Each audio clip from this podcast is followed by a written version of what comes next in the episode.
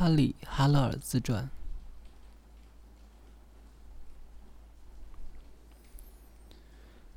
为狂人而作。日子如流水，一天又过去了。我浑浑噩噩度过了一天，以我那种特有的简朴和胆怯的生活艺术，安详的度过了一天。我工作了几个小时，翻阅了几本旧书，像许多上了年纪的人那样，疼痛了两个小时。我吃了药，把疼痛给蒙骗了。我很高兴。我洗了个热水澡，躺在热水中非常舒服。我收到三个邮件，浏览了一遍这些多余的信件和印刷品，然后做了运气练习。但今天贪图舒服，就免了思维操练。随后我散步一小时，发现薄纱似的云彩，绚丽多彩，像珍贵的绘画，柔和的画在天幕上。这真是太美了。如同阅读古书，如同躺在热水中洗澡一样。但是总的来说，这一天并不迷人，并不灿烂，不是什么欢乐幸福的日子。对我来说，这是平平常常、早已过惯了的日子。一位上了年纪，而对生活又不满意的人，过得不好不坏、不冷不热、尚能忍受和凑合的日子，没有特别的病痛。没有特殊的忧虑，没有实在的苦恼，没有绝望。在这些日子里，我既不激动，也不惧怕，只是心境平静的考虑下述问题：是否时辰已到，该学习阿达贝尔特·斯蒂夫托的榜样，用刮脸刀结束自己的生命？谁尝过另外一种充满险恶的日子的滋味？尝过痛风病的苦痛，尝过激烈的头疼。这种疼痛的部位在眼球后面，它把眼睛和耳朵的每一个活动都从快乐变成痛苦。谁经历过灵魂死亡的日子，内心空虚和绝望的凶险日子？这些日子里，在被破坏、被股份公司吸干的地球上，人类世界以及所谓的文化，在那虚伪、卑鄙、喧闹。变幻交错的光彩中，像一个小丑小丑似的向你狞笑，寸步不离的跟着你，盯着你，在有病的自我中，把我们弄得无法继续忍受。谁如果尝过这种地狱式的生活，那么他对今天这样普普通通、好坏参半的日子就会相当满意，就会非常感激的坐在暖洋洋的火炉旁，阅读晨报。非常感激的断定：今天又没有爆发战争，没有建立新的独裁政权，政界和经济里都没有激发出什么大丑闻。他会拿起落满灰尘的七弦琴，激动地弹起一首感谢上帝的赞美诗。曲子感情适度，稍带愉快喜悦。他用这首曲子，让他那安静温和、略带麻醉、百事如意。对事情不置可否的神感到无聊，在这令人满足而又无聊、沉闷的空气中，在这非常有益的无病状态中，他们两个空虚的、频频点头的对事情不置可否的神和鬓发斑白的唱着低沉的赞美诗的佣人，像孪生兄弟一样相像，满足没有痛苦，过一种平淡无奇的日子。这可是件美好的事情，在这平淡无奇的日子里，痛苦和欢乐都不敢大声叫喊，大家都是低声细语，跟着脚尖走路。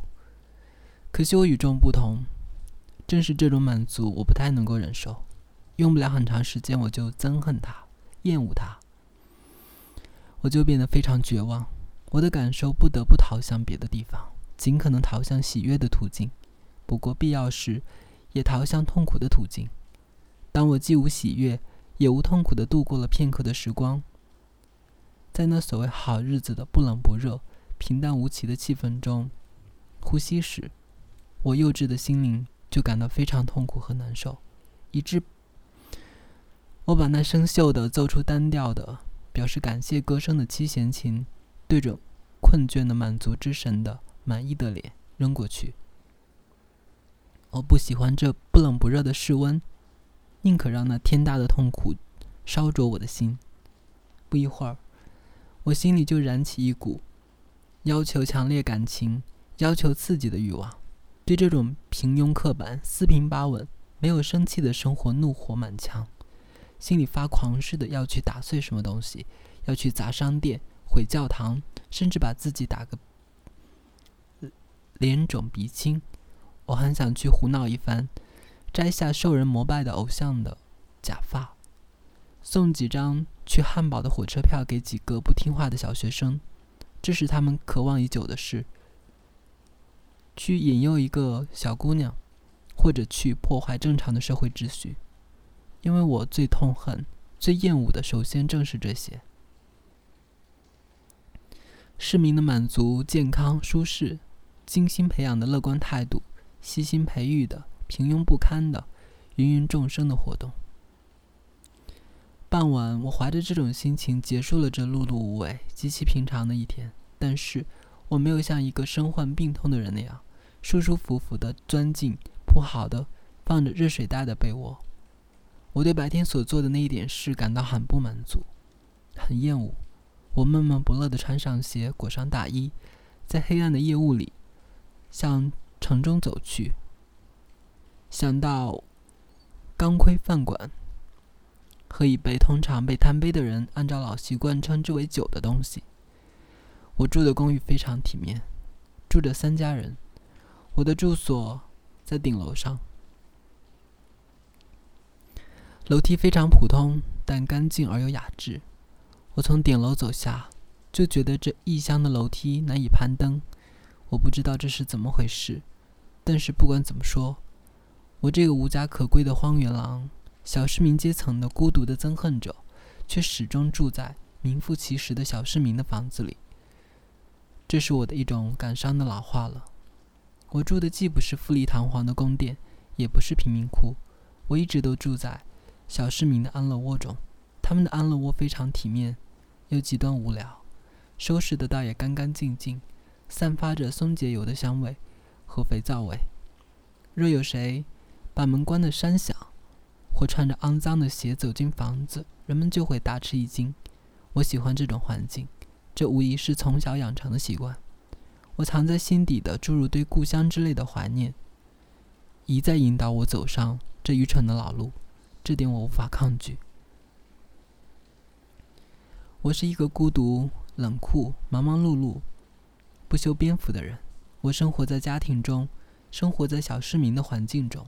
是的，我喜欢这样，喜欢在楼梯上呼吸那种安静、井然、干净的气息，喜欢人与人之间有礼貌、温顺的气氛。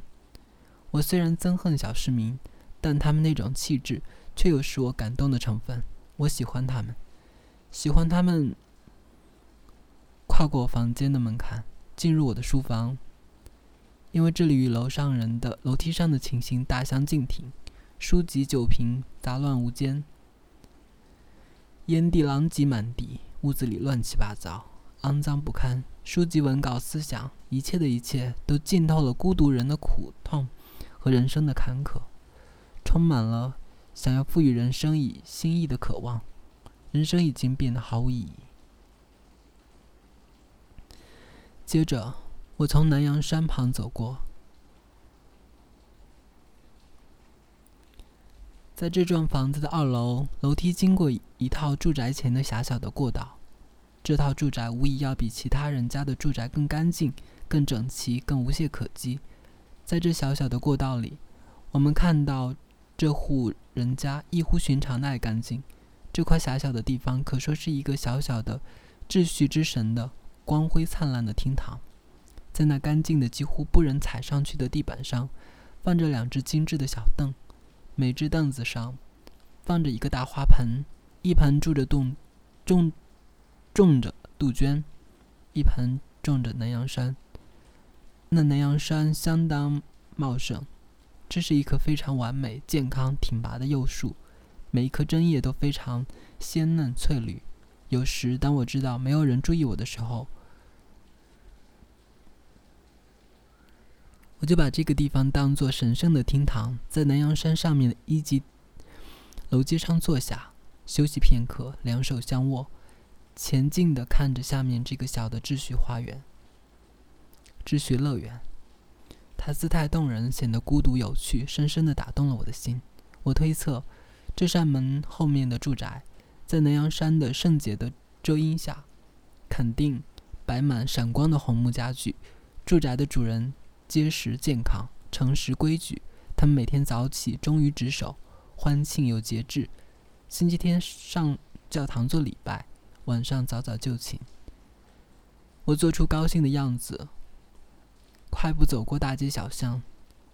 街道的沥青路面泛着潮气，昏黄的街灯像模糊的泪眼，在湿冷的夜色里闪着寒光，照到潮湿的路面上，又把街面上微弱的反光吸回去。我又想起我那遗忘了的青年时代。当初我是多么热爱深秋和冬天的昏暗夜晚啊！那时，当我身裹大衣，半宿半宿的迎着风雨，在充满敌意的树木凋谢的自然中匆匆行走时，我是多么的孤独和伤感啊！我贪婪陶醉的呼吸着大自然的空气，尽管我感到孤独，但是伴随孤独的是享受和诗性。当我回到房间。坐在床边，就着烛光把这些诗句写下来。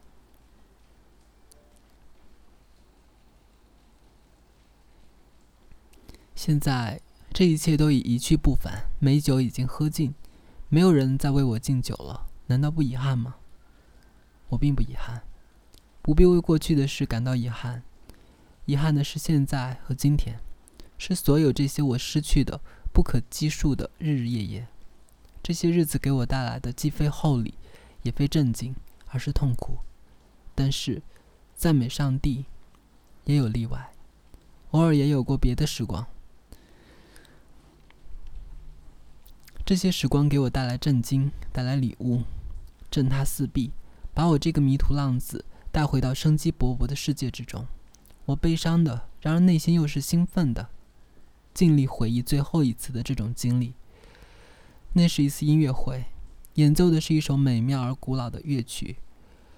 由木管演奏一首钢琴曲，奏到两个节拍之间时，我忽然觉得通向天国的门开了。我飞过太空，看见上帝正在工作，我感到一阵极乐的疼痛。尘世间的一切东西，我再也不反抗、不害怕了。我肯定人生的一切，我对什么事都倾心相爱。这种感觉只持续了一会儿。也许一刻钟，但是那天夜里我又梦见了一次。从此，在我凄凉的一生中，这种感觉时常悄悄重现。有时我清清楚楚的看见它，像一条金黄色的神圣的轨迹通过我的生活，达几分钟之久。这轨迹几乎总是蒙着污垢灰尘，同时又闪耀着金色的火花。好像永远不会丢失，然而又很快消失的无影无踪。一天夜里，我醒着躺在床上，突然吟起一首诗。这诗句太美，太奇妙了，当时竟没有想到把它写下来。第二天早晨却怎么也想不起来了。然而那诗又像包在破碎的脑壳中的坚硬的河人一样，或者是湖人一样。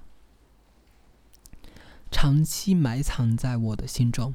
另一次，在读一位诗人的诗作时，在思考笛卡尔、帕斯卡的某个思想时，我又有过这种感觉。还有一次，当我和我的情人在一起时，这种感觉又一次在我面前出现闪光，飞向天空，留下金色的痕迹。啊，在我们的生活中，在这心满意足的市民气的精神空虚贫乏的时代。面对这种建筑形式、这种营业方式、这种政治、这种人，要找到神灵的痕迹是多么困难啊！这个世界的目的我不能苟同，在这个世界我没有一丝快乐，在这样的世界我怎能不做一只荒原狼，一个潦倒的隐士者？不管在剧场还是在影院，我都待不长。我几乎不能看报，也很少读现代书籍。我不能理解人们在拥挤不堪的火车和旅馆里，在顾客盈门、音乐声嘈杂吵闹的咖啡馆里，在繁华城市的小酒馆、小戏院里寻找的究竟是什么乐趣？我不能理解人们在国际博览会、在节日游行中，在为渴望受教育的人做的报告中，在大体育场上寻找的究竟是什么乐趣？千百万人正在为得到这些乐趣而奔走钻营，我也可以得到这种乐趣，但我不能理解它，不能和他们同乐。相反，能够给我欢乐的，为数不多的几件事，我认为是人间至乐的事。不同凡响的事，令人欣喜若狂的事，世界上的人最多只在文学作品中见过、寻觅过、喜爱过，在现实生活中，他们认为这都是些荒诞不经的事。实际上，如果说这些世人的看法是对的，如果说这咖啡馆的音乐、这些大众娱乐活动、这些满足于微小式的美国式的人们的追求，确实是对的，那么我就是错的，我就是疯子。狂人，我就确实像我自称的那样，是只荒原狼，误入到他不能理解的陌生世界的兽类中间，他再也找不到自己的家、自己的空气和食物。我一边思考着这些久已萦回于脑际的问题，一边在潮湿的街道上继续前行。我穿过本城一个最安静、最古老的城区，对面，在街道的那面。一堵古老的灰色石墙耸立在黑暗中。我一向很喜欢看这堵墙。那石墙在一座小教堂和一座古老的医院之间，总是那样苍老而无忧无虑。白天，我的目光常常停留在那粗糙的墙面上。在内城，这种安静、美好、默默无闻的墙面并不多。在这里，到处都是商店、律师事务所、发明家、医生、理发师。眼病医生的牌号在朝你高喊。没有半平米的空间。现在我又看见那古老的墙安详的耸立在我面前，可是墙上发生了一点什么变化。我看见石墙中央有一座漂亮的小门，门拱呈尖形。我糊涂起来，再也记不清这座门是原来就有的，还是后来才开的。这座门看去很古老。年代非常悠久，这是毫无疑问的。也许这紧闭的小门，几百年前就已经是一家无人问津的修道院的入口。现在虽然修道院已经不复存在，但是这座门依旧是荒芜古国的入口。这座门我也许已经见过，再次，只是没有细看。也许因为它新上了油漆，才引起我的注意。不管怎样。我停住脚步，十分注意的往前那边看，可是我没有走过去。中间的街道非常潮湿，路面泥泞不堪。我站在人行道向那边看，一切都笼罩在夜色中。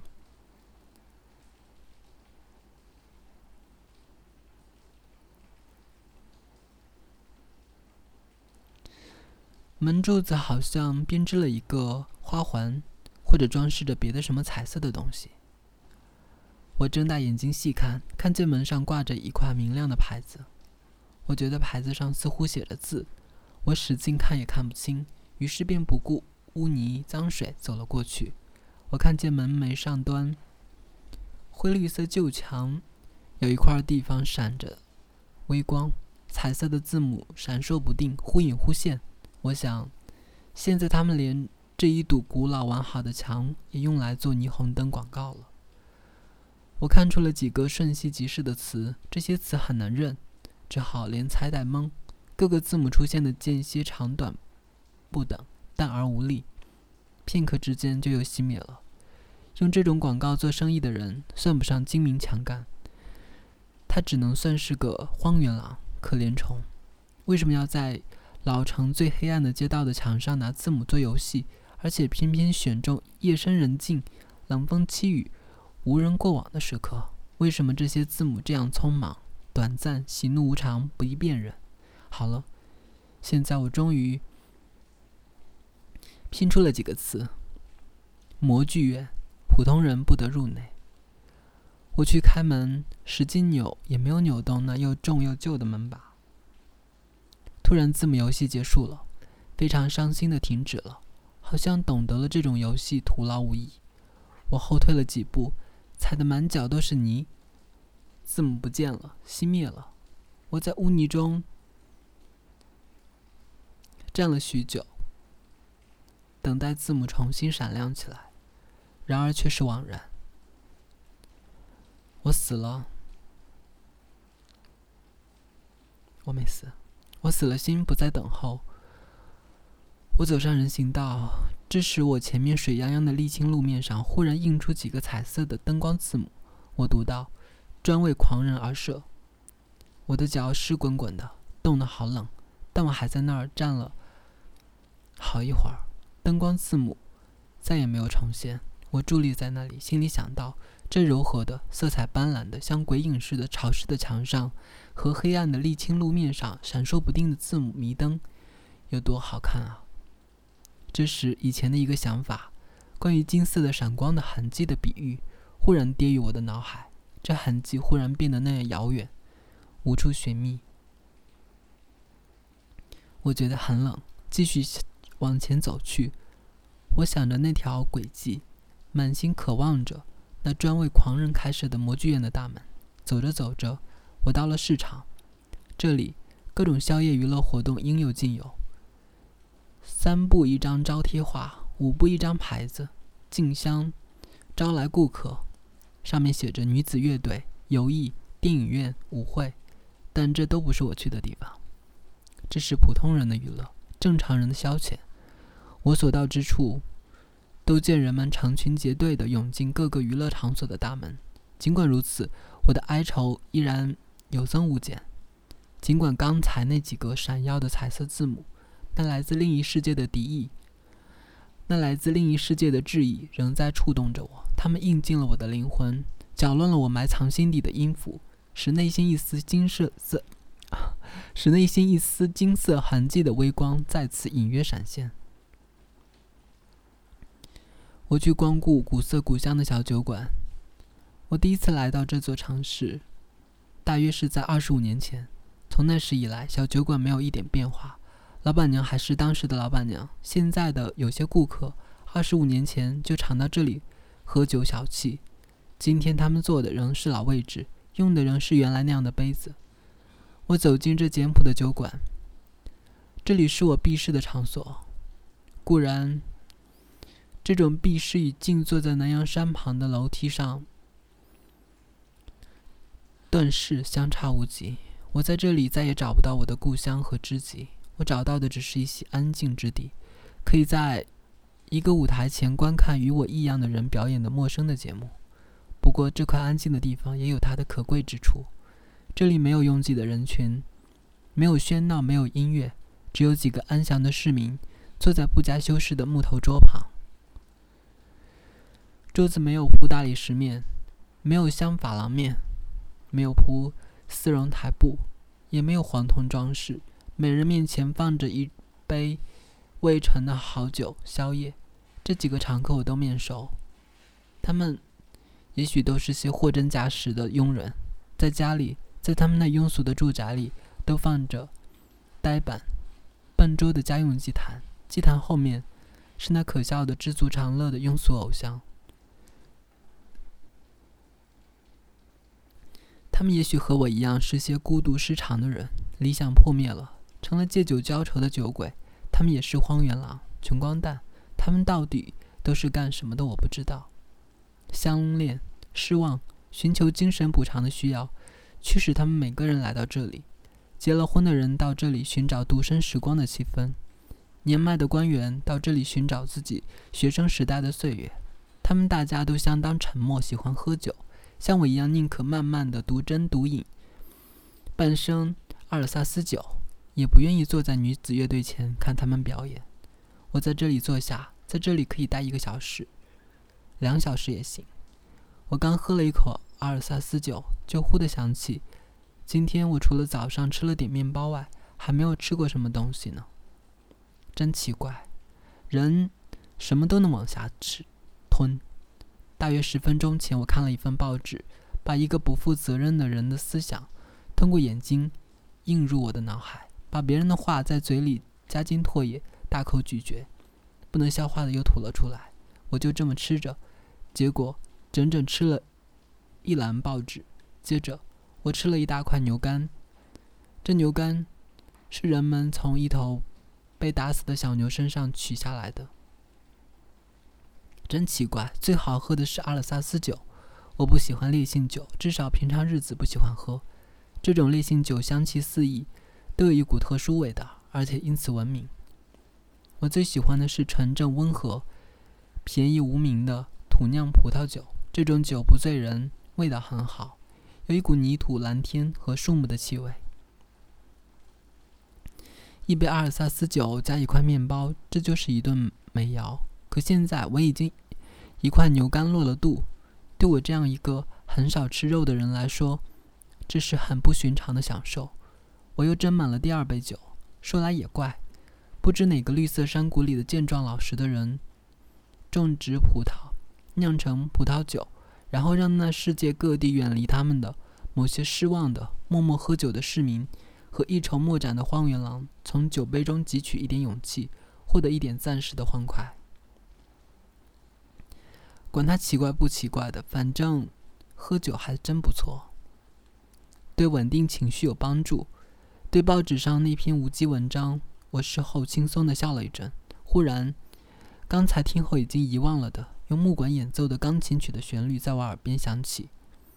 这旋律像一个小小的反光的肥皂泡，闪着光亮，五光十色的映照出整个世界，然后又轻轻破灭。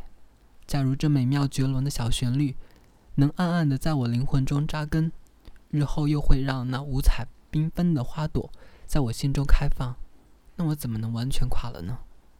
即便我是迷途的动物。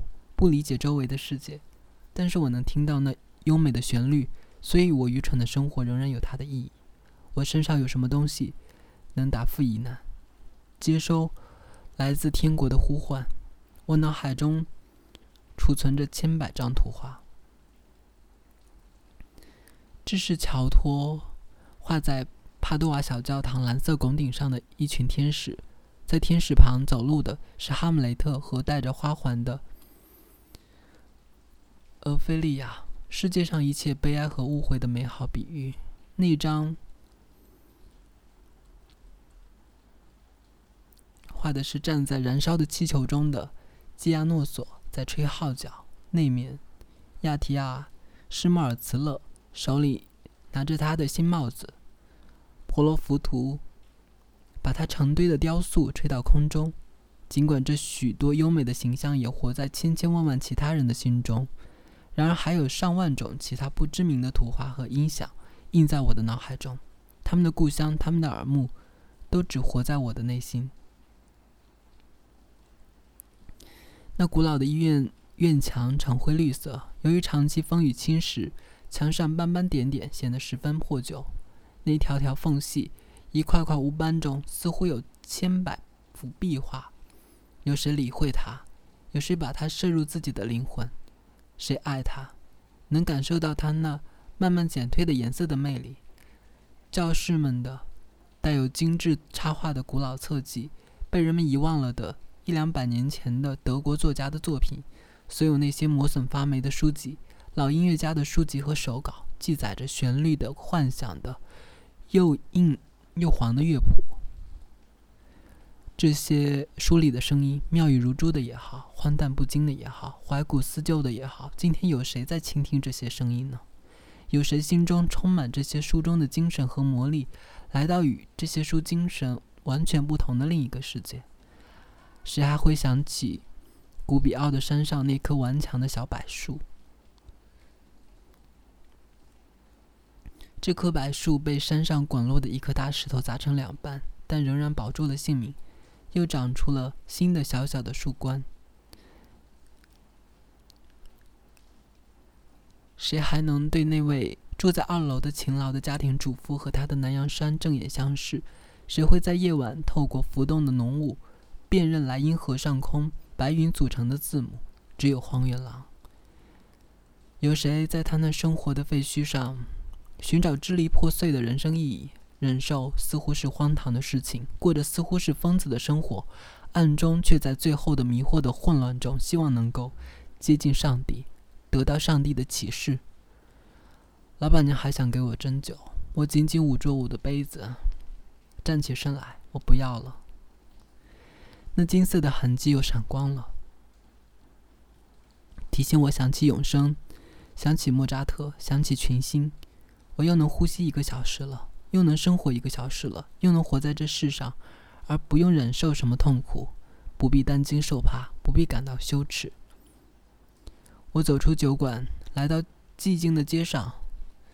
街上冷风嗖嗖，雨点被风吹雨打到街灯上。雨点被风吹打到街灯上，发出清脆的响声，射出一闪一闪的微光。现在上哪儿去？如果此刻我会什么魔术的话，我就让他给我变出一个漂亮的路易塞泽式的小客厅，几位音乐高手为我演奏两三首亨德尔和莫扎特的曲子，我会很有兴致的去欣赏音乐，像上帝喝醇酒那样，把那清淡高雅的音乐唱下去。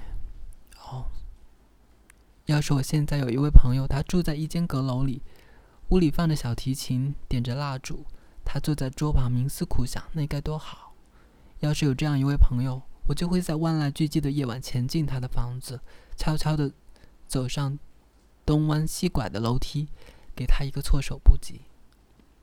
我们会兴高采烈地交谈、听音乐，度过这夜深人静中的几小时超脱尘世的时光。以往在那已经消失的年月，我曾多次享受过这种幸福，但是随着岁月的流逝，这种感觉已淡漠了。离我而去了，在此时此地与彼时彼地之间，横亘着暗淡的岁月。我犹豫了一会儿，便登上归途。我高高的翻起大衣领子，手杖敲在潮湿的路面上，发出咯咯的响声。我哪怕走得很慢，也用不了多少时间就能到家。很快，我又会坐在我的小阁楼里，我那小小的所谓故乡。我不喜欢它，但是我又少不了它，因为我已不能像过去那样在野外游荡，度过那冬天寒冷的雨夜。这样的日子已经过去了。嗯，好吧，我不愿让那风雨、南阳山、风湿病败坏我夜晚的雅兴。虽然找不到演奏室内乐的乐队，找不到演奏小提琴的孤独的朋友。然而，那高尚纯洁的音乐仍在我心中回响。随着有节奏的呼吸，我轻轻地哼着，为我自己表演。我一边想着，一边向前走。不，没有室内乐，没有朋友也行。无可奈何的苦苦寻求温暖，岂不可笑？孤独就是无求于人。我渴望得到孤独，天长日久。我总算获得了它。孤独是冰冷的。哦，是啊，它又是那样的恬静。那样的广阔无垠，像那又冷又静、群星回旋的宇宙空间一样。我走过一家舞厅，迎面传来一种强烈的爵士乐的声响，活像一种生肉蒸发的气味，令人感到又热又难闻。我驻足停留了一会儿。我非常讨厌这类音乐，但是它又总是悄悄地吸引我。虽然爵士乐与我格格不入，但比起当代所有学究式的音乐来，我却十倍的喜爱爵士乐，因为它能以粗犷、欢乐的节奏深深刺激我的感官，激起我一股质朴而直言不讳的情欲。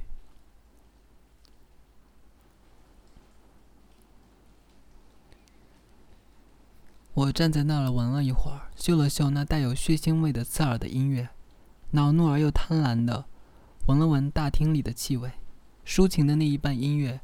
忧郁而又悦了悦耳，非常伤感；另一半则非常粗犷，变化无常而节奏强烈。然而这两部分又天真烂漫、和谐地融合成一体。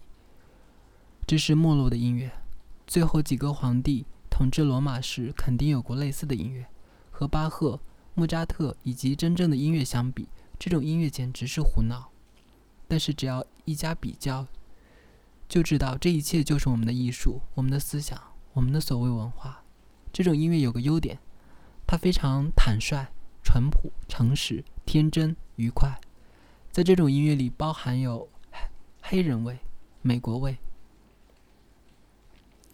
对我们欧洲人来说，黑人和美国人那样强壮，显得非常有生气，非常天真。欧洲是否也会变成这样？是否已经在变化之中？难道我们这些了解并崇敬昔日的欧洲、昔日的真正的音乐、昔日的真正的文学的人，只不过是明天就被人遗忘、被人嘲笑的少数愚蠢的、复杂的神经官能症患者？难道我们称为文化、称为精神、灵魂、优美？神圣的东西只不过是一个早已死亡的幽灵，只有我们几个傻瓜才以为那是真的、活的。难道从来就不曾有过真正的生气盎然的文化？难道我们这些傻瓜梦寐以求的只是一个幻影？老城区把我融进了他的怀抱，在灰色的夜幕中隐隐绰绰露出小教堂的轮廓。忽然，我又想起今天傍晚经历的事情。想起那神秘莫测的监拱门，想起上面那神秘莫测的灯光广告牌，想起那嘲弄似的一闪一灭的字母，那字母拼成的是几个字：普通人不得入内。还有一句话，专为狂人而设。我向古老的石墙望去，仔仔细细地望着它，心中暗自希望魔术再次出现，希望灯光拼出字来。向我这个疯子发出邀请，希望小门帮我进去。也许那里有我追求的东西，也许那里在演奏我喜爱的音乐。四周一片黑暗，黑乎乎的石墙似乎仿佛沉浸在梦幻之中，在冷冷的看着我。石墙没有门，也没有坚定拱门，连个洞都没有。我微笑着继续往前走，朝那堵。墙友好的点头致意，睡吧，墙，我不唤醒你。随着时间的流逝，他们会把你拆除，或者贪婪的公司在你身上贴上各种广告。但是现在你还挺立在这里，现在你还那么优美、静雅静、可爱。当我走到一条黑黢黢的胡同前时，冷不防从那里走出一个人，吓我一跳。他是个孤独的夜归人，步履沉重。他头戴帽子，身穿蓝色衬衣，肩上扛根杆子，杆子上挂一张广告，像集市上的商人那样。肚子前的腰带上挂一个敞开的小盒子。他非常疲劳，在我面前无力地走着，没有回过头看我一眼，要不然我就会向他打招呼，送他一支烟。当他走到下一盏路灯下时，我想看看。那挂在杆子上端的红纸上写的是什么字？可惜那张纸晃来晃去，我无法看清。于是我就向他喊了一声，请他让我看看那张广告。他停下脚步，把杆子拿正。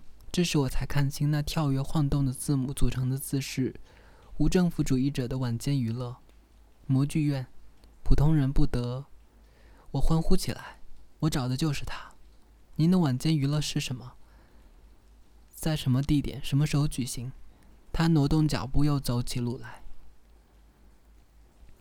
普通人不得入内。